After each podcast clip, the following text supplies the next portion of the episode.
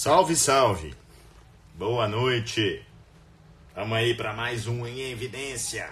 Deixa eu ver se o doutor Eduardo Serra já pediu para participar aqui. Colocá-lo aqui para começar o nosso bate-papo. Grande doutor Eduardo Serra, boa noite. Seja Tudo muito bem-vindo. Hum, tudo bem, meu amigo. Nossa, satisfação enorme estar aqui contigo aqui.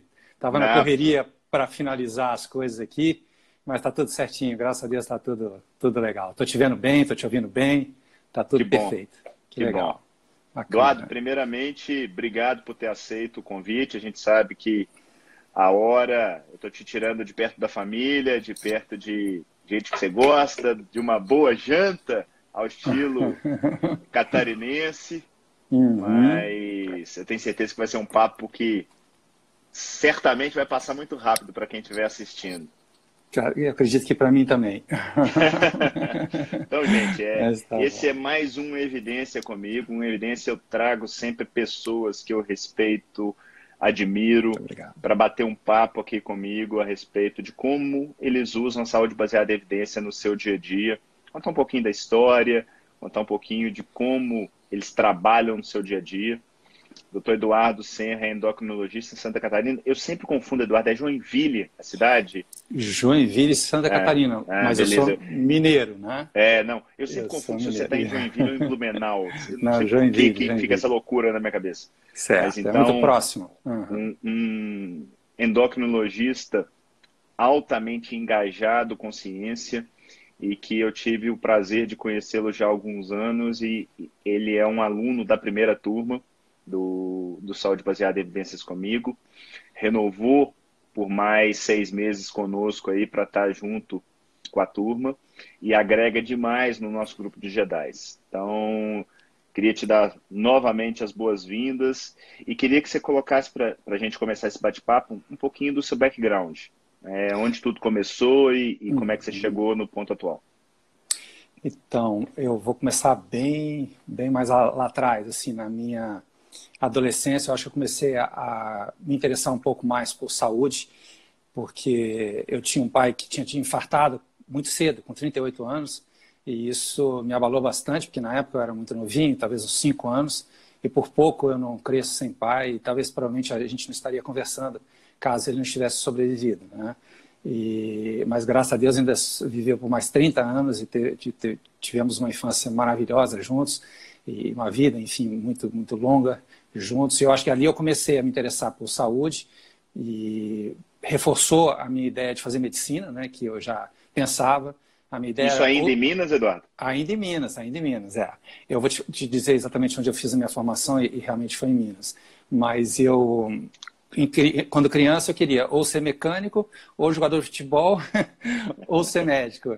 Para o bem da, da, da medicina e, e da, da, medicina não, para o bem do futebol e, e do, dos mecânicos eu escolhi a medicina, porque eu acho que não, não teria agregado muito não. Mas enfim, é um sonho de criança comum, né? E, mas enfim, acabei fazendo a minha é, formação na Federal de Juiz de Fora e depois saí, fui para o Rio de Janeiro, que era um sonho morar no Rio de Janeiro, né? A gente fora tem uma proximidade muito grande com o Rio de Janeiro e a gente tinha uma identificação cultural muito forte. E na época até passei em algumas residências fora de, é, do Rio de Janeiro, é, mas a, o, meu, o, meu, foco era o Rio. E tive a oportunidade de, de, de, ficar ali, mesmo tendo passado em São Paulo. E não me arrependi, mas no finalzinho eu já estava um pouco cansado da cidade, cidade grande. Aquilo me assustou um pouco no final da, das contas. Eu acabei preferindo vir para uma cidade menor. Tive um convite cinco anos depois, né? depois de fazer dois anos de residência de clínica no Hospital da Lagoa, dois anos na Lagoa, isso, e dois anos no IED, no Instituto Estadual de Diabetes e Endocrinologia, no, no Hospital Mocorro Filho, no Rio de Janeiro. E aí tive esse convite logo na sequência e, por, graças a Deus, aceitei. Foi uma, uma boa oportunidade para mim, mudou a minha vida.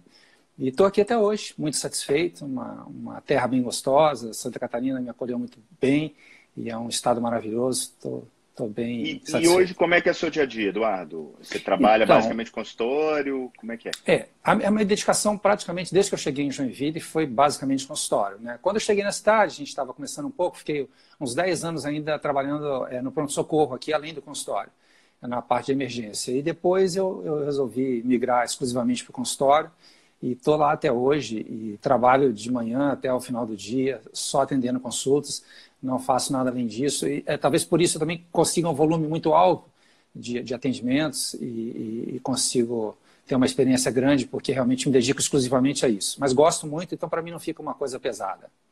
Show de bola.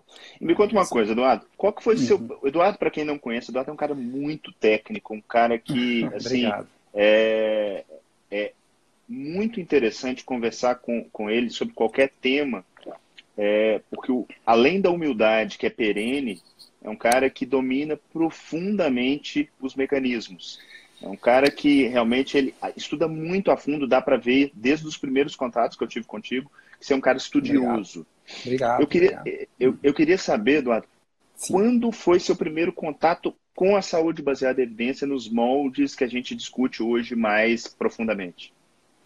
Então, é, você falou bem. É porque eu tive contato com epidemiologia com um professor muito bacana que eu tive, é, tive a oportunidade de acompanhar ainda durante a minha faculdade, que ele tinha tido a formação na Inglaterra e ele já começou ali me dar os primeiros, as primeiras pinceladas, que, que era um, estudo, um ensaio clínico randomizado, que, que era uma coorte, é, enfim, e a questão das estatísticas, enfim, eu comecei ali a ter contato, mas não se falava ainda em medicina baseada em evidência. Então, nesses moldes, como realmente é, a gente hoje lida no grupo, que é uma coisa de, de altíssimo nível, eu comecei a, a, a tomar conhecimento mesmo no, no, no, no, grupo, inicialmente no grupo em que o Souto faz parte, que eu tive a oportunidade de ter contato primeiramente com você, né? E ali a gente começou a, a, comentar um pouco mais sobre o assunto. Os podcasts do Sou também sempre coloca, né, princípios importantes da medicina baseada, da saúde baseada em evidências. E, mas realmente a, o teu curso para mim foi um divisor de águas e hoje assim o, que eu consegui entender, aprofundar e as ferramentas que eu tenho em mãos hoje para ver ciência de uma outra forma são excepcionais. Eu não, só tenho a te agradecer, foi um investimento maravilhoso, né? ainda mais sabendo que é, é, provém de um amigo, né? foi, foi bacana poder te apoiar, mas eu só tive vantagens nesse, nesse apoio, a vantagem foi minha. Que bom, que bom, fico okay. feliz. Legal. Deixa eu te perguntar um negócio, Eduardo, Sim. antes da uhum. gente entrar propriamente naquilo que eu sei que você gosta, domina e pratica. Uhum. É, uma das coisas que eu mais defendo é otimização de tempo. Nosso uhum. tempo é finito, Certo. Você tem 24 horas, eu tenho 24 horas, então essa desculpa de eu não tenho tempo, eu falo uhum. que é alguma coisa relacionada à prioridade ou escolha daquilo que você vai fazer. Perfeito. Como que a saúde baseada em evidência te ajudou? Eu queria até que você falasse o seguinte: sei que você é casado, conta para o pessoal uhum. a respeito da sua família, do seu dia a dia e como que a saúde baseada em evidência, nesse sentido de ajudar em relação ao tempo, foi interessante para ti. É, é, é, fundamental, né? Porque assim, é, a gente tem estava acostumado a se atualizar em congressos, é, é, em é, livros que são às vezes opiniões de especialistas, né? E, mas enfim, uma enxurrada de, de artigos toda hora sendo, nos, sendo apresentados e realmente hoje a gente tendo essa noção do que realmente vale a pena ser visto ou vale a pena aprofundar isso me poupou muito tempo, entendeu? Então, hoje eu, eu vejo alguns trabalhos que, que realmente, é, no máximo, me geram hipóteses, é, sabendo que eu não tenho tanto a perder é, em cima daquele trabalho, exceto se não tem nenhuma outro, nenhum outro tipo de evidência e eu preciso dar uma atenção mínima que seja, porque pelo menos é uma hipótese que, que. Ainda está em fase de hipótese, ainda não foi testada, mas é um assunto interessante, é um assunto que está é, tá presente no nosso dia a dia e que às vezes eu tenho que prestar um pouco mais de atenção. Mas, sem dúvida nenhuma, assim, é, o, o, tempo que nós perdíamos assim, em ler tudo que aparecia é, mudou bastante. Né? Então, hoje, realmente, eu consigo selecionar é, mais rapidamente, né, com todos os atalhos que você nos ensinou, é, o que vale ou não a pena perder tempo, né, vamos dizer assim. É isso. Me conta uma coisa, você citou aí o Souto, o Souto inclusive foi o primeiro entrevistado aqui do Em Evidência, então se você certo. não assistiu... Assisti? É... Não, não, não, não você, mas ah, as ah, pessoas desculpa. que estão nos assistindo. Uhum. Quem não assistiu pode assistir. tanto o Souto quanto os outros entrevistados no nosso canal do YouTube, lá no SBE Academy, mas eu, eu sou nefrologista, o Souto é uro, o Marcelo uhum. Denaro é ortopedista, e eu demorei a encontrar endócrinos como você, uhum. Janaína, Bomeni, uhum. que enxergassem os benefícios da low carb nesse cenário. Eu queria que você contasse um pouquinho para mim como é que você se convenceu de que a low carb não era uma picaretagem e poderia sim ser uma boa opção, quiçá melhor dentro de um cenário de síndrome metabólica. Então, é, eu tive, eu já contei essa história uma vez, acho que, enfim, numa outra entrevista, não com você, mas enfim, eu, quando me foi é, apresentado solto, eu realmente desconfiei, assim como você desconfiou, já contou várias vezes, e eu acho que foi comum à maioria das pessoas, né? a maioria, principalmente dos médicos, especialistas ainda mais ainda. Né? Então, assim, eu, eu, eu, duvidava que talvez eu tivesse muita coisa a aprender com ele e, enfim, fiquei algum tempo para buscar pelo nome dele as referências e ouvi-lo falar ou ler alguma coisa do que ele escrevia. Mas realmente quando é, eu eu tive o contato, eu fiquei exatamente como aquela, aquela cena daquela aquele menino que fica, não é possível, né? É mais ou menos aquilo. É. E, mas foi, foi, foi muito assim é, fácil para mim aceitar, porque eu tenho uma um assunto que eu, eu gosto, que é independe da medicina, que é a história da evolução humana. Eu, eu sempre me encantei pela história, pela nossa história, né? Isso sempre me ajudou a entender uma série de de comportamentos e, atitudes é, que hoje nós fazemos baseados na, de, de, é, no, no, ambiente na qual nós nos criamos, né? Tanto é, a parte alimentar como a parte emocional, é, enfim, alguns instintos e isso como o, no Souto, é, o Souto falava bastante da dieta low carb, paleo, é, aquilo então foi opa, a abertura foi imediata, né? Assim, é um assunto que eu, eu tenho todo interesse, né? eu gosto desse assunto. E aí, claro, a gente vai, vai aprofundando, vai entendendo um pouco mais e, e, e realmente é, é, eu, eu, eu, hoje eu tenho uma segurança muito grande de, de defender essa estratégia, trabalhar com ela principalmente, né? é, grosseiramente no diabético, é, no paciente que quer perder peso é o que eu mais faço, é, acho que é a melhor estratégia, mas eventualmente em um ou outro paciente a gente é, aceita a possibilidade, deixando claro para ele que talvez não seja a, a, a, estratégia que eu mais acredite ou que eu acho que seja a melhor, mas talvez seja possível para alguns raros casos. Mas eu sempre explico é, dos prós e contras dessas outras alternativas. Mas, por preferência, não tenho dúvida que a low carb hoje é a que, que mais eu atuo, que eu, que eu, que eu é, coloco para os pacientes no dia a dia.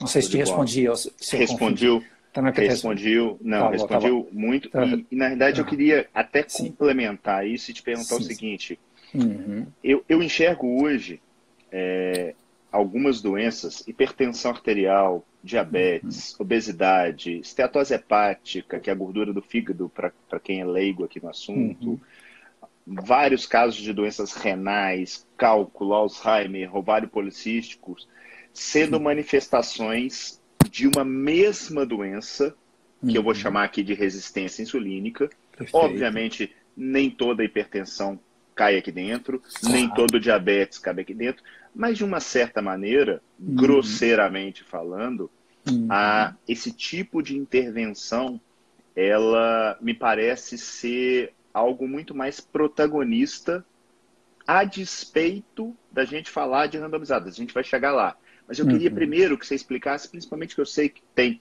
profissionais, talvez que nunca tenham ouvido falar de low carb e olhem para isso com certa desconfiança. Eu queria que você falasse um pouquinho dessa plausibilidade biológica. O que, que te encantou nesse discurso, antes da gente entrar para a literatura formal, que fez assim, opa, isso aqui faz sentido? Uhum.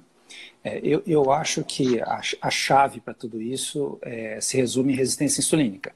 Né? Então, eu, eu, acho que é, para pessoas que tenham, é, não estejam obesas, que tenham uma, uma dieta razoavelmente equilibrada, que não é, apresentem ainda resistência insulínica, o carboidrato pode fazer parte, de preferência, claro, carboidratos não refinados, é, não ultraprocessados, enfim.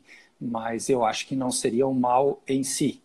Né? Mas para o paciente que já ultrapassou determinada fase, em que já tem uma resistência insulínica é, é, marcante e aí se manifestando sob a forma de é, esteatose hepática, é, é, hipertensão arterial, é, pré-diabetes, diabetes, enfim, é, uma obesidade visceral marcante, eu acho que para esses pacientes, é, sem dúvida nenhuma, faz toda a diferença, né? A plausibilidade está aí em, em, você diminuir o consumo de carboidratos, diminuir a necessidade da, da, da insulina, né? É, diminuir a, o, o, aquele círculo vicioso de acúmulo gerado pela própria insulina alta, que a resistência insulínica é, perpetua, né, quebrando, quebrando esse ciclo para ver se realmente a pessoa consegue diminuir ou, quem sabe, acabar com a resistência insulínica. Então, a plausibilidade é, é total. É, eu sei que nem sempre é fácil, é possível, nem sempre totalmente reversível, mas esse é o caminho. Né? A impossibilidade está mais no paciente, não está na estratégia. Tem pacientes que não conseguem aderir ou aderir à altura da necessidade, porque, claro, tem pacientes que têm casos mais graves e precisariam é, de uma estratégia um pouco mais severa. Talvez sejam os que tenham realmente mais dificuldades, por isso, inclusive, ficaram mais obesos do que a, a maioria. Mas, claro, se, teoricamente, para eles seria a melhor opção e, e o melhor caminho para que a gente reverta esses, todos esses problemas advindos da resistência insulínica, que eu acho que é o, é o ponto-chave central de todas essas doenças aí. Tá? E como você falou, é, nem toda hipertensão tem relação com isso, é, é, e nem todo Alzheimer, eu entendo que tem relação com isso. Né? Tem casos graves de, de, de, evolução em pacientes jovens sem síndrome metabólica, que, enfim, existem vários tipos, na minha opinião, de Alzheimer causado por outras etiologias. Mas eu acho que o que tem aumentado no mundo de todas essas doenças tem relação com a resistência insulínica. Porque a genética, a gente sabe que não teve mudança significativa nos últimos, é, nos últimos centenas de anos. Né? Então, o que realmente tem mudado é, é, o ambiente e o aumento dessas doenças tem relação exatamente com essas mudanças de estilo de vida, principalmente de alimentação. Eu escuto muito no consultório, eu tenho certeza que essa retórica você escuta também, o famoso senso comum. Poxa, uhum. mas todo mundo fala que tem que comer de 3 em 3 horas, que carboidrato é essencial para ter energia, se eu não comer o meu café da manhã, eu não vou estar fazendo a minha principal refeição do dia. Como é que você lida no seu dia a dia? Inclusive, você pode usar esses exemplos aqui que eu dei, se uhum. você se sentir confortável, de claro. tratar isso com a pessoa, porque o que o mundo fala, na maioria das vezes, é diferente daquilo que você fala dentro do seu consultório.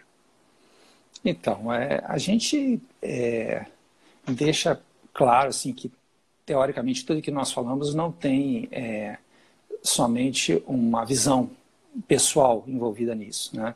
Que realmente, é, quando você fala em comer de três em três horas, há de se ter uma lógica para que você preconize isso. Tá? Algumas eu já, já encontrei, mas não, é, não, não, não são estratégias para pessoas normais. Por exemplo, se você tem um alterofilista, alguém que, que vive para o fisiculturismo, que quer ganhar massa muscular, tem uma demanda energética enorme pelos treinos, enfim, ele pode talvez precisar comer de 3 em 3 horas, ou quem sabe ter algum benefício no consumo periódico, principalmente de aminoácidos, enfim, sob a forma de aminoácidos ou proteínas. Aí são estratégias especiais para situações especiais. Mas o que a gente está falando é basicamente da população em geral. E aí você não encontra uma lógica para o consumo periódico de alimentos né, que, que, baseado, inclusive, na teoria de que, teoricamente, isso manteria o nosso metabolismo mais acelerado, como fazendo uma analogia com uma fogueira. Né? Na hora que a fogueira está apagando, você vai e coloca lenha na fogueira para que ela fique acesa. Isso não faz o menor sentido biológico, né? então, realmente, é uma coisa fácil da gente desfazer, e você não encontra o pai dessa ideia, né? Assim, ó, é esse cara que mandou, ele que falou e ele assume, e ele responde por isso. Nessa hora some todo mundo, né? Não tem. Aonde que você tirou isso? Não, mas é porque todo mundo fala, não, isso é senso comum, mas isso não faz sentido e a gente é, desmistifica isso o mais rapidamente possível, para quem ainda acredita nisso, né? A questão de pular café da manhã, o que eu sempre falo, porque ainda volta e meia a gente vê um estudo observacional relacionando café da manhã com, com longevidade, ou com, enfim, com coisas é, é, é, de bons desfechos, mas eu, eu, eu entendo que sim, o ser humano ele tem uma janela de oportunidade para se alimentar e essa janela seria o dia. Né? Isso faz todo sentido biológico, né? porque nós não somos, é, nós não enxergamos bem à noite e certamente não iríamos sair para caçar à noite. No máximo, fazer acender uma fogueirinha ali, comer o, o produto da caça do dia, mas não sei se nem isso seria tão seguro sob o risco de atrair predadores. Tá? Mas, resumidamente, acho que a nossa janela de oportunidade ideal é que nós consumamos comida ao longo do dia. Se isso é pela manhã para alguns, porque preferem, se isso vai ser na hora do almoço, se isso vai começar às 10 da manhã e ele só vai comer de novo no final do dia, isso para mim não interessa. Eu não, não vejo que exista, exista uma regra única. Eu, por exemplo, eu sei que eu como em alguns horários que me facilitam é, o trabalho. Porque às vezes eu não estou com fome na hora do almoço, porque eu tomei um café da manhã legal, estou tranquilo. Só que eu sei que se eu não comer ali, talvez eu só vá comer depois do meu squash no final do dia, que é às 8 da noite.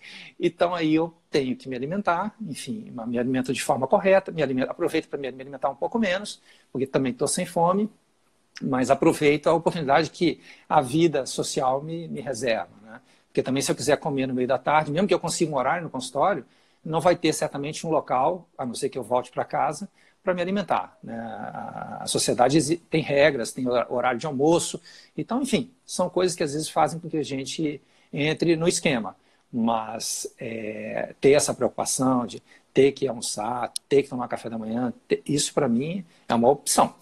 É, se a pessoa se sente bem, é, se alimenta bem, eu acho que tanto que agora nas férias, por exemplo, eu fui para a pra praia, o que, que eu fazia? Eu acordava um pouco mais tarde, eu tomava um bom café da manhã e depois só ia jantar.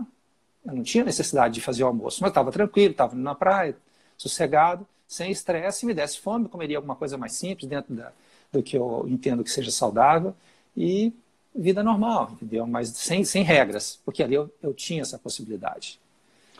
a gente comentou aqui de duas possibilidades de plausibilidade da low carb funcionar e de outros estudos, por exemplo, observacionais, sugerindo é, algum tipo de relação de tomar o café da manhã, por exemplo, uhum, primeiro. Certo, certo.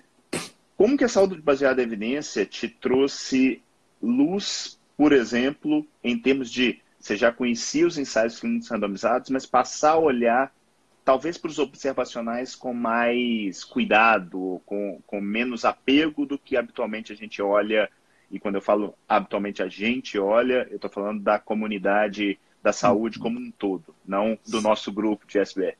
Uhum. Então, é, eu, como eu falei, eu não, não desprezo os estudos observacionais. Né? Na falta de outras evidências, é o que nos resta. E, e às vezes a gente tem que trabalhar com elas. É, pelo menos não, não fazer o contrário do que sugerem as, as hipóteses, né? é, principalmente quando se trata de intervenções mais perigosas, vamos dizer assim. Né?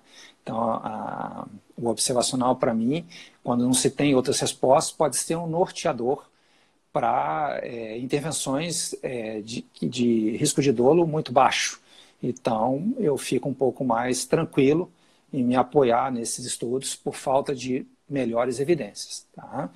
É, mas em relação, por exemplo, ao café da manhã, eu, eu, eu assim, eu gosto muito de, eu sei que nem sempre vou estar correto, tá? mas é, é, é, prestar atenção no que é plausível, como você falou, do ponto de vista biológico. Né? Assim, eu entendo que o ser humano não acordava e tinha um café da manhã esperando por ele. É, eu até levanto a hipótese de que a gente dificilmente estocava algum alimento sob o risco de atrair predadores que iriam comer não só o nosso alimento, como nós também. Né? Então, eu acho que não era seguro que nós estocássemos é, é, alimentos, pelo menos nos primórdios lá, né? É, por segurança, e a gente acordava e ia em busca de alimentos. Né? E entrando naquela linha também do exercício, né? que a gente fala, ah, tem que comer para fazer exercício. Não, a gente sempre fez exercícios para comer. Inclusive, o nosso grande estímulo para o exercício era a vontade de comer. Né? Nós, tanto que eu digo que hoje em dia, como nós temos comida farta, ter motivação para o exercício é uma coisa complicada. E isso quem fala é alguém que ama exercício, sempre amou, sempre fez, e enquanto minha saúde permitir, farei. Tá? Mas eu sei o quanto é difícil para a população em geral, porque realmente ele é desestimulante, principalmente para quem não tem uma, uma, uma, uma, prática regular do exercício, não, não aprendeu a gostar, já, ainda não sente aquele bem-estar que as endorfinas nos trazem com a atividade física. Então, é, ter essa motivação do, só do ponto de vista racional, sem nenhuma outra motivação, não é fácil, mas é necessária. Né? Visto que nós mudamos o nosso ambiente, a gente precisa simular o nosso ambiente natural, dentre outras coisas, né? além da alimentação, o exercício físico eu acho que entra nessa, nesse racional. Né? Nós temos que fazer, nós temos que praticar, mas o estímulo para fazer acabou, que era a busca do alimento. Né? A então, necessidade, fica... né? A necessidade, exatamente. Aí, aí você tinha motivação, porque você sabia que a recompensa viria. Né? O ser humano, antes de se tornar tão racional como nós somos hoje, nós íamos atrás da, das recompensas. Né? Nós fazíamos tudo que nos recompensava de alguma forma. Né? Desde a da, da nossa reprodução, a, a, nossa alimentação, o nosso sono, enfim, tudo que nos dava prazer era feito. Ninguém precisava chegar e explicar, filho, ó, é assim que funciona, é assim não sei o quê, quando chegar a determinada idade, aí tem uma mocinha das cavernas. Não, tem isso, entendeu? A gente fazia naturalmente, né? Tinha o instinto da sexualidade e tinha a recompensa pelo, pelos atos, né? Não só esse, mas todos os outros. E, e trabalhar hoje em dia racionalmente para tentar simular esses, essas atitudes que sempre foram essenciais para a espécie não é fácil. Há de se ter uma certa maturidade, né? uma compreensão e uma certa maturidade no sentido de realizar, independente de ter prazer. Né? Porque às vezes a gente cria aquele mito de que ah, vamos esperar aquela vontade vir. Cara, senta e espera, porque ela não virá, ela não virá, ela não virá. Eu acho que realmente é, é uma coisa é, bem assim de, de, de, realmente de razão é, e ação. Você tem que entender e você tem que fazer. E não tem que questionar, tem que fazer. É, todo é, dia vai e faz eu tenho um negócio que eu comecei a estudar muito nos últimos tempos, que é comportamento, comportamento humano.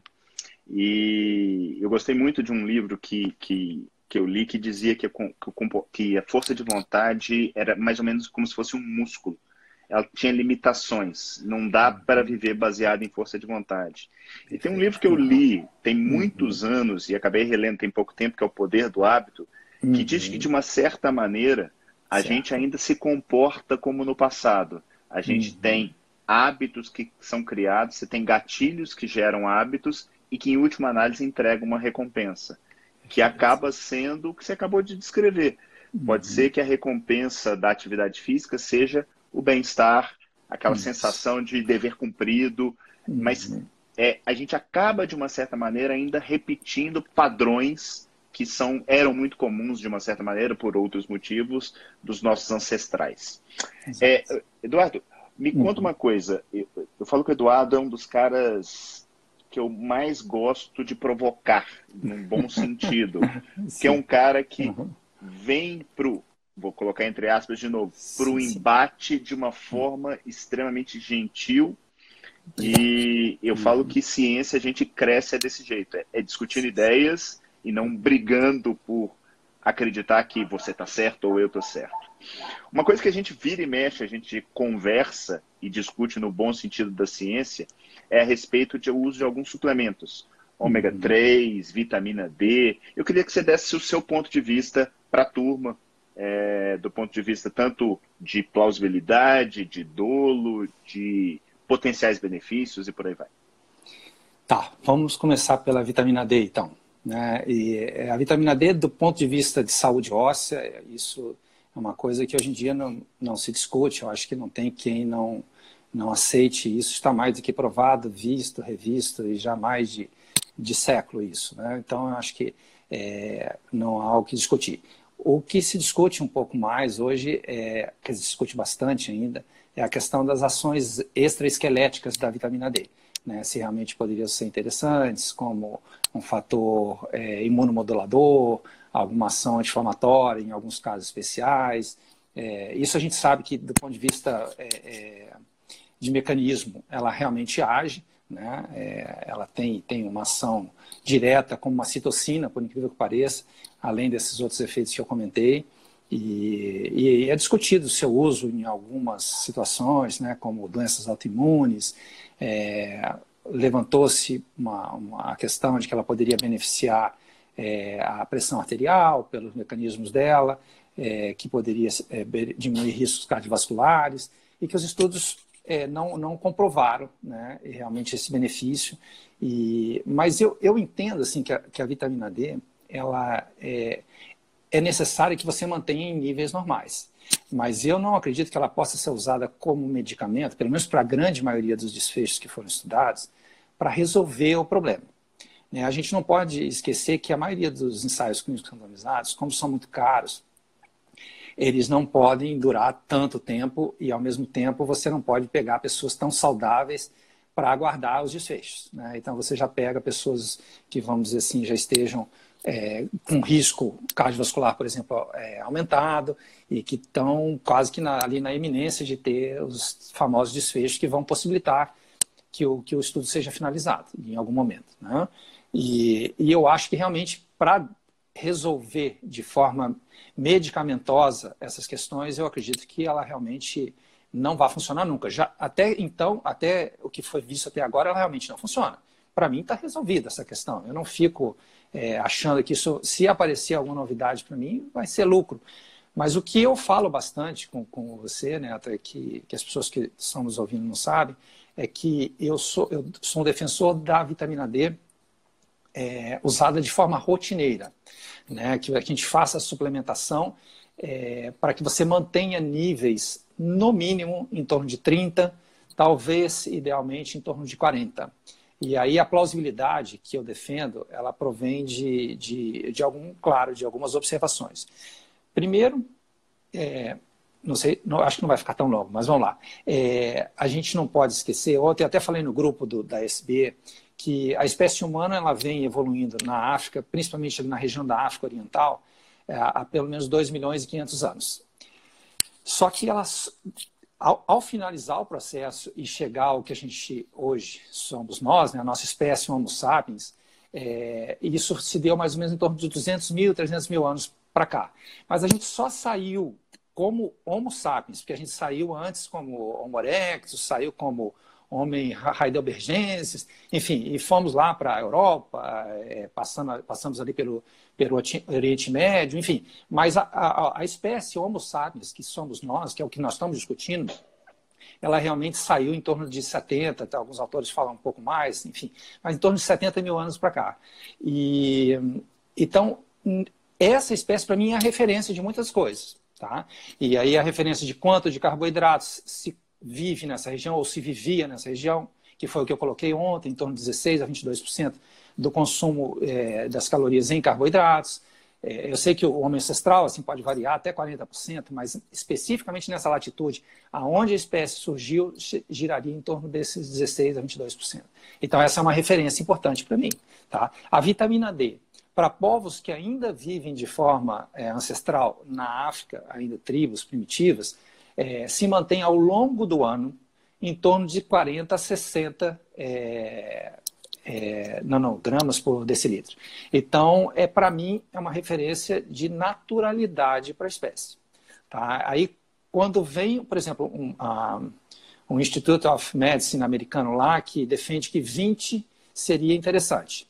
Aí ele se baseou em alguns é, desfechos ali, como densitometria óssea, absorção de cálcio, é, risco de osteomalácia, e eles entenderam que 20 estaria interessante. Aí a Endocrine Society já defende um nível um pouco mais alto, que é acima de 30, que é o que eu aceito como mínimo razoável. E, mas, enfim, existem alguns estudos mostrando uma, que realmente é, níveis abaixo de 30, é, feitos à base de estudos com histomorfometria, que é, que é um estudo complicado, né? normalmente não é feito, é invasivo, você tem que fazer uma biópsia óssea, é, eles mostram que realmente, se você mantiver níveis próximos de 20 ou, ou, ou, nessa faixa ou abaixo, que o risco de osteomalácia é mais alto, variando aí de 18% a 40% dos casos, entendeu? diferente do que a, o Institute of Medicine falou, porque não analisou esse tipo de estudo. Então, eu me sinto mais seguro é, que a gente trabalhe nesses níveis aí de 30 para cima. E aí é que entra a questão da suplementação. Se a pessoa não está se expondo ao sol, é, esses níveis de vitamina D vão baixar. Ou se ela leva uma vida que ela não se expõe ao sol, como naturalmente o ser humano sempre se expôs, ela vai ficar com níveis mais baixos. E aí é onde entra essa questão que eu lhe falei, que talvez seja um risco desnecessário. Se você me perguntar o que é melhor, eu vou dizer que, obviamente, a exposição solar seria o mundo ideal. Mas não podendo ser feito, eu acho que essa é a segunda melhor opção. A terceira, e que eu não recomendo, é a não suplementação e nem a exposição solar. Tá? É claro que existem nuances nessa questão. Por exemplo, você agora esteve na praia, está bem queimado, está tá bonitão todo. É, com certeza você acumulou uma quantidade boa de vitamina D, parte dessa, desse acúmulo fica no, na, na, no, no, no, no, sua, no seu tecido adiposo, uma parte fica na musculatura, e você vai liberando isso ainda pelos próximos meses, provavelmente. Tá? Então não é que todo mundo tem que tomar o tempo todo, em qualquer circunstância, mas o médico que entende esse processo, que tem o seu paciente nas mãos, ele pode orientar, quando necessário, o consumo de, de vitamina D. Porque, ancestralmente falando, se você passasse por um período de, de restrição é, de, de, vitamina D, no inverno, alguma coisa, você também estaria emagrecendo, que seria uma restrição também de comida. E aí você estaria liberando essa vitamina D muito bem acumulada nos verões, já que estávamos sem nenhuma vestimenta, acumulando bastante vitamina D. Então, essa é a minha lógica.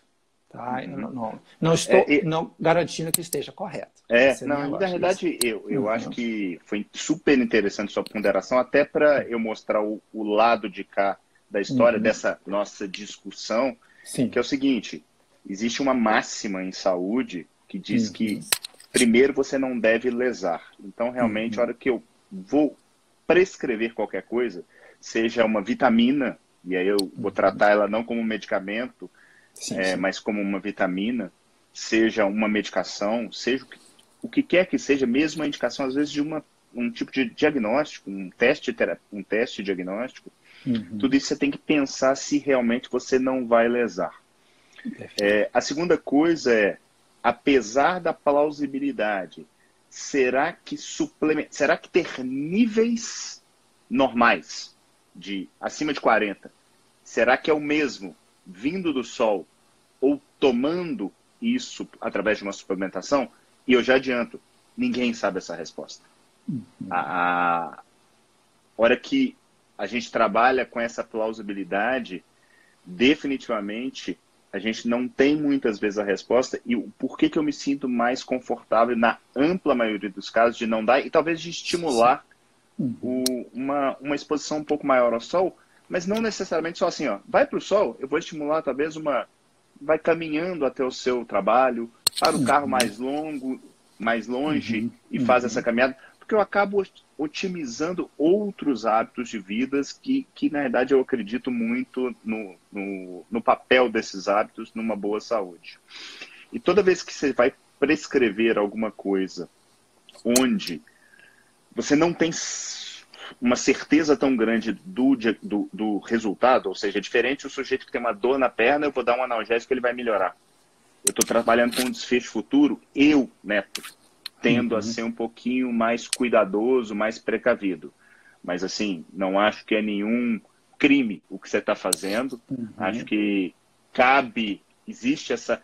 Eu brinco que são muito mais 50 tons de cinza do que preto e branco. Mas é. Uhum. é e eu acho que é, é o, o, mesmo tipo de discussão entra no caso do ômega 3, mas como o nosso tempo é, é finito, eu vou mudar um uhum. pouquinho para te tá aproveitar tá em outras tá coisas que eu sei que você gosta e domina bem. Tá bom, tá bom. É um tema extremamente cativante e que me despertou muito algo de certa maneira recriminado pela endocrinologia mainstream, é, eu tenho uma certa dificuldade quando eu tenho algum paciente com algum endocrinologista que não, por exemplo, a Janaína, aqui em Belo Horizonte, que eu tenho uma facilidade de conversa por questões óbvias. Eu queria te, te perguntar como é que você vê essa questão da reposição do T3. É para todo mundo? É para quem tem níveis baixos? É para quem tem sintomas? Como é que você está lidando com isso? Então, né, assim, é, eu sou um entusiasta do T3 também. Eu, quando tive a oportunidade de entrar no grupo de vocês, de ser apresentado ao Rodrigo Bomini, que é um estudioso, um cara sensacional nesse tema, e a gente volta e meia troca conver é, é, conversas, informações. É, mas eu, eu já tinha uma experiência com T3 e, e, e realmente é aquela a coisa que me, me, me, é, me, chamou tanta atenção na clínica, né, pela experiência grande que eu tenho. É, eu até, não, não é para me gabar, mas enfim, eu, eu tenho uma, uma, um número de prescrição de hormônios tireoidianos no Brasil que, segundo os representantes, é a maior. Né, é, porque realmente o volume é muito alto. Né? Eu atendo muita gente e a parte de tireoide é uma do, da, da, da, das demandas que mais aparecem. Tá? E eu realmente eu consegui observar isso no dia a dia. Que tem pacientes que realmente melhoram tanto, a, a melhora é tão grosseira que não tem como saltar aos olhos e não tem como você ficar indiferente e achar que foi uma sorte, porque são, são muitos casos é, nos quais houve a prescrição e que tiveram uma melhora absurda.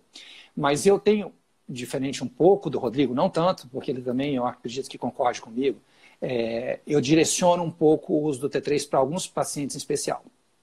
Eu vou dar a plausibilidade biológica disso aí. A tireoide normal, ela produz em média 80% de T4 e 20% de T3.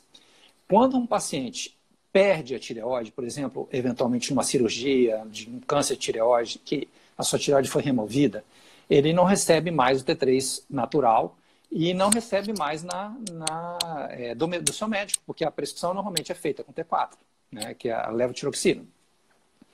Então, para alguns desses pacientes, eu fico, aliás, para todos esses pacientes, eu fico sempre um pouco mais atento, porque eu entendo que se eles não tiverem uma conversão de T4 em T3 a nível tecidual celular de forma efetiva em todos os tecidos, ele vai sentir falta desse T3 que antes ele recebia de forma passiva, já pronta pela tireoide.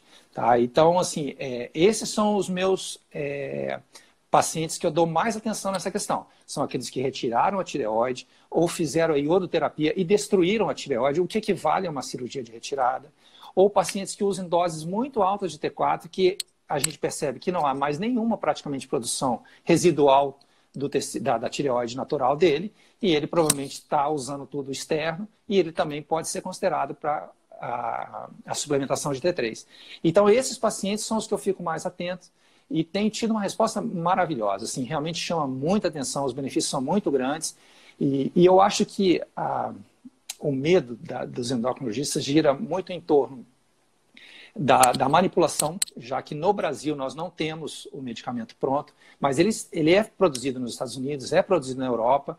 É, a própria Sociedade Europeia de, de, Tireoide considera a possibilidade do uso do T3 é, nesses pacientes que, a despeito do tratamento correto com T4, a sintomatologia não melhora.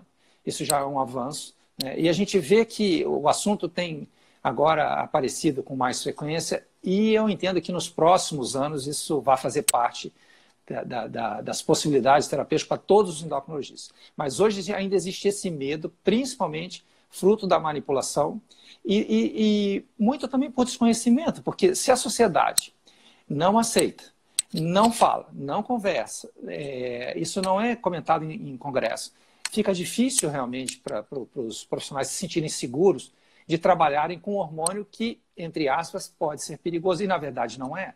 Ele é extremamente seguro. Né? Os problemas que ocorreram no passado foram fruto de manipulações é, absurdamente erradas, né? porque como a gente trabalha em microgramas, então se você coloca lá 5 microgramas, o cara dá 5 miligramas, você está falando numa dose mil vezes maior. Então, assim, é óbvio que você pode lesar e, e, tiveram mortes relacionadas a isso. Então, assim, hoje em dia eu acho que as farmácias de manipulação estão muito mais atentas, mas você precisa saber realmente que se trata de uma farmácia confiável. É, eu destaco para o paciente essa questão da microgramagem para que ele fique atento. Eu grifo é, em, com caneta amarela, né, para o marca-texto, para destacar e falo com ele na farmácia chame a atenção da, da pessoa que vai aceitar a fórmula e na hora que você recebe, confira e, e se está tudo correto, entendeu? Então, graças a Deus nunca tive problema e eu acho que isso está cada vez mais seguro. É, mas realmente é, eu acho muito interessante a consideração nesses pacientes. Não que eu esteja, ache que pacientes que, mesmo que não estejam nos critérios que eu coloquei, mas que não estão tão bem com o T4 que o T3 não possa ser usado. Eu tenho feito isso mais recentemente. Tem alguns pacientes que melhoram, outros que não vejo muita diferença. Mas também é um, uma questão a ser observada. Para os que não têm deficiência, que não têm hipotiroidismo, que é uma questão que eu queria falar, é, por exemplo, para casos de depressão, eu tenho alguns casos que eu tenho tratado, é, inclusive conversando com psiquiatras, eles também gostam, eles veem benefício, vinham, hoje em dia raramente utilizam por causa também do medo da manipulação, eles, eles criaram um certo medo, talvez por terem usado no passado e também tiveram problemas, eu acredito, e, então hoje eles têm um pouco de receio, mas eu tenho colocado essa opção para os pacientes que tenham essa situação e eu não tenho nenhuma preocupação, eu acho que é interessante. Para pacientes que não são depressivos, que não têm hipotiroidismo, é, eu acho que ele, é, aí uma coisa mais de tratar baseado no mecanismo. É, ainda não é uma conduta pessoal minha, eu fico atento, eu respeito quem faça, mas eu ainda não me sinto, eu particularmente ainda não me sinto seguro de usar nesses casos especiais. Lembrando que o T3 ele estimula um pouco a liberação de serotonina, ele traz um bem-estar. Então, assim, é, até que ponto ele fez tanta diferença para aquela pessoa ou ele trouxe uma sensação de bem-estar que talvez o antidepressivo poderia ter trazido. Essa é uma questão também que precisa ser levada em consideração. Tá? Mas, enfim, basicamente essa. Beleza. Acho que foi bem claro. E se uhum. você é o que mais prescreve no Brasil, eu acho que eu sou o nefrologista que mais prescreve no Brasil. que bom, que bom. É, Eduardo, você Sim. comentou um negócio e, e, existe uma adoração de guidelines, de diretrizes, e eu queria deixar bem claro aqui que eu não sou contra guidelines, eu não sou contra diretrizes, eu não sou contra remédios, mas eu queria dizer que, que você colocasse o que, que nesses últimos dois anos mudou na sua forma de enxergar uma diretriz? Seu olho é simplesmente aquilo ali, a Bíblia, ou não? Você tem já um olhar um pouco diferenciado, mais crítico? Em que sentido se isso acontece? Oh, Neto, não, não, tenho a menor dúvida é, que realmente o, o guideline ele vale como um guia, né? Você pode lê-lo com, com, com de, enfim, com espírito aberto, né? Mas ter o, o a, a visão crítica do que você está lendo ali. Né? Porque é, muitas das vezes ali a gente tem interesses outros que não sejam a boa prática médica. Né? Você tem, tem pessoas ali que são patrocinadas, que têm interesses a defender, infelizmente. Então, mas não que isso necessariamente seja um problema.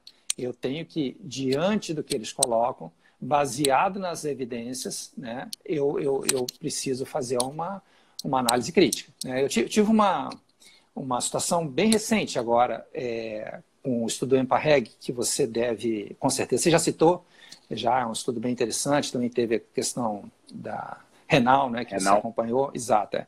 Mas, enfim, quando esse estudo saiu e foi, teve toda essa divulgação, que, enfim, só faltava fazer chover. Né? E, e, no guideline da ADA, é, vinha constando que para pacientes com é, doença aterosclerótica é, estabelecida que ele teria benefícios.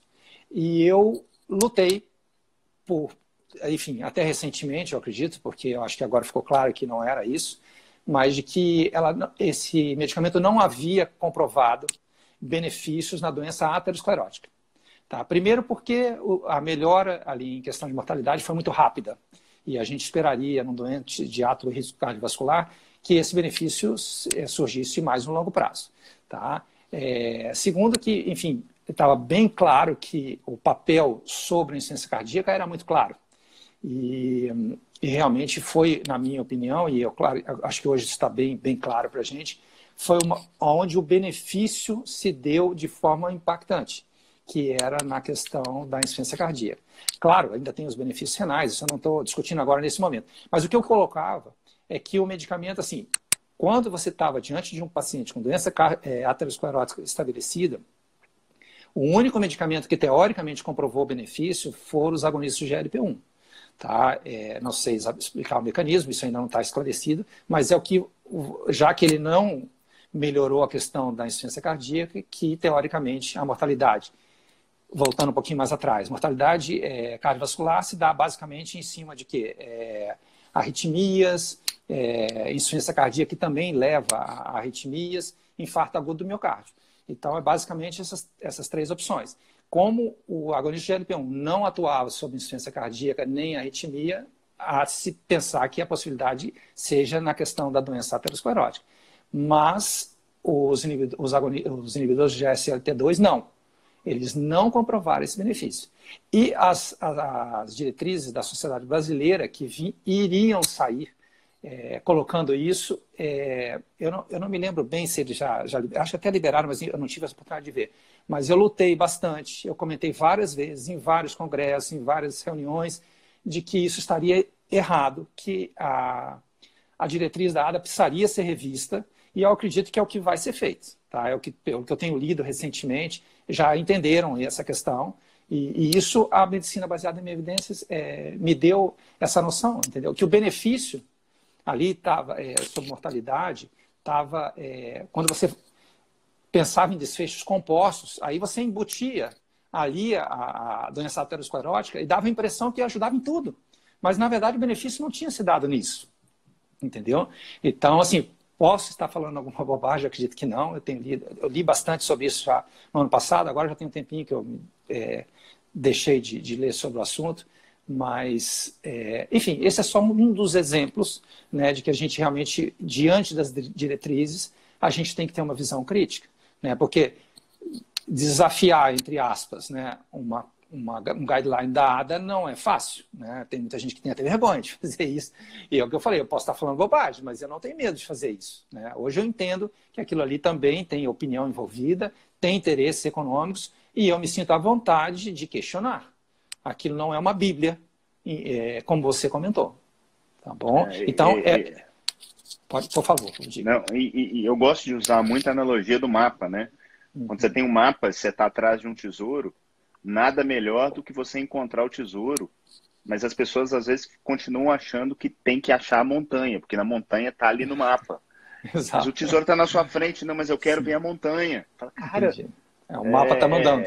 É. O mapa está mandando. Exato. E, às vezes o paciente está te contando: olha, uhum. eu usei esse remédio e melhorei, ou não usei e piorei. Uhum. Certo. E a gente uhum. deixou muitas vezes de escutar o paciente Exato. porque está escrito no guideline, né? Então isso é uhum. algo que eu acho que precisa.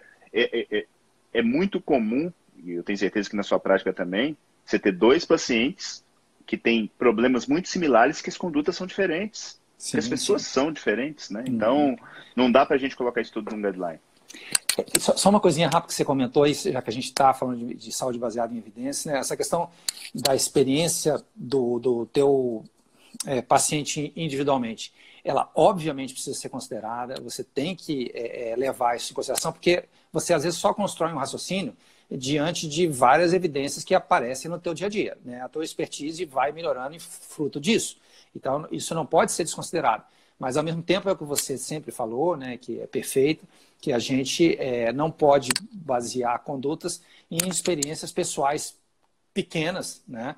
E, e, e, nunca desconsiderar o efeito placebo, que às vezes acontece. Se você tem uma boa relação com o paciente, assim como você uma vez passou lá o remédio para tua avó, que você conta, é, que falou que ia melhorar e melhorou, quando você tem uma boa relação e, e passa confiança no que você está fazendo, é, isso já é um, uns 30% de, de melhora tá, do remédio. Então a gente tem que tomar cuidado, porque às vezes a gente quer que aquilo funcione, a gente acredita que aquilo funcione e a gente guarda tudo que funciona, esquece às vezes os que não funcionam.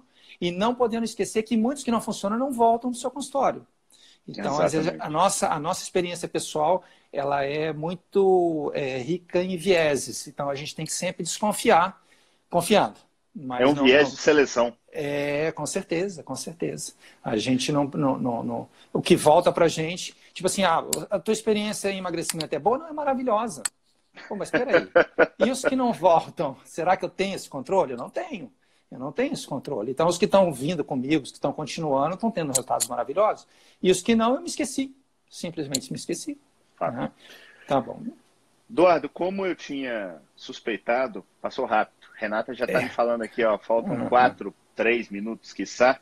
Certo. É, você comentou aí amanhã, no 717 da SBE, eu vou estar tá falando sobre placebo, placebo e Isso. nocebo. Então, para quem tem interesse no assunto, amanhã, 7 h 17 estejam aqui comigo. Estaremos Queria, juntos. Primeiramente, te agradecer enormemente. É sempre um prazer estar batendo papo contigo. É, você é um cara que agrega muito valor ao nosso grupo. Eu tenho cada vez mais convicção que a gente pode até ir longe sozinho, mas com pessoas como você a gente vai muito mais longe. Obrigado, cara, de coração. É muito bom poder te chamar hoje de amigo.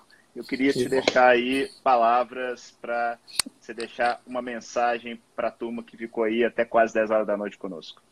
Neto, eu, eu é que tenho que agradecer, tá? Assim, você é uma pessoa que realmente eu me considero amigo, né? E, e realmente me sinto muito à vontade contigo.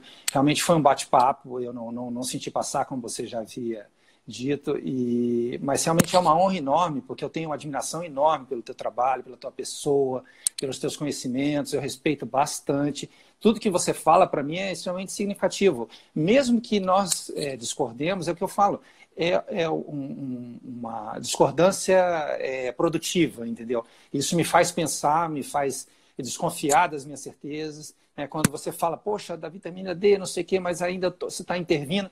Cara, não pense você que eu não fico, não fico com uma pulga atrás da orelha boa, porque o que importa é o que eu vou fazer com o meu paciente. Né? Eu preciso passar ele para ele o melhor que eu consiga. E, e, e ter sempre desconfiança do que eu estou fazendo é, mais seguro para ele, tá? Então eu não, não, não pretendo nunca achar que estou com a verdade nas minhas mãos e que acabou o assunto e que não há mais o que ser discutido, entendeu? Quantas coisas mudaram, né? A própria low carb, né? Que, que revolução que teve na sua, na, no, na minha vida, né? Foi uma coisa sensacional. Então, e até alguns anos atrás eu não tinha dúvidas de, de muitas coisas que hoje eu entendo que eram absurdas, né? Então, tá, mas mais uma vez, muito obrigado, obrigado a quem assistiu. Eu realmente não consegui prestar atenção em nada do que foi comentado, porque assim como a maioria dos homens, eu consigo prestar atenção em uma coisa de cada vez. Esse negócio de duas ao mesmo tempo é coisa aqui, de mulher.